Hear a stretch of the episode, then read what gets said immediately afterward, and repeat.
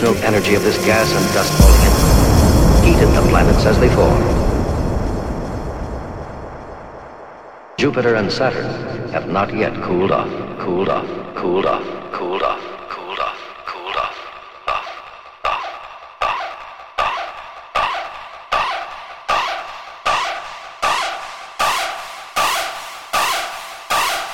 In that collapse,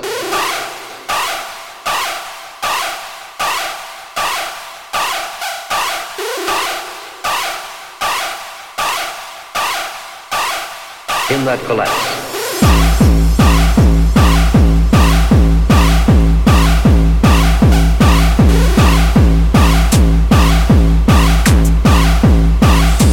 in that collapse.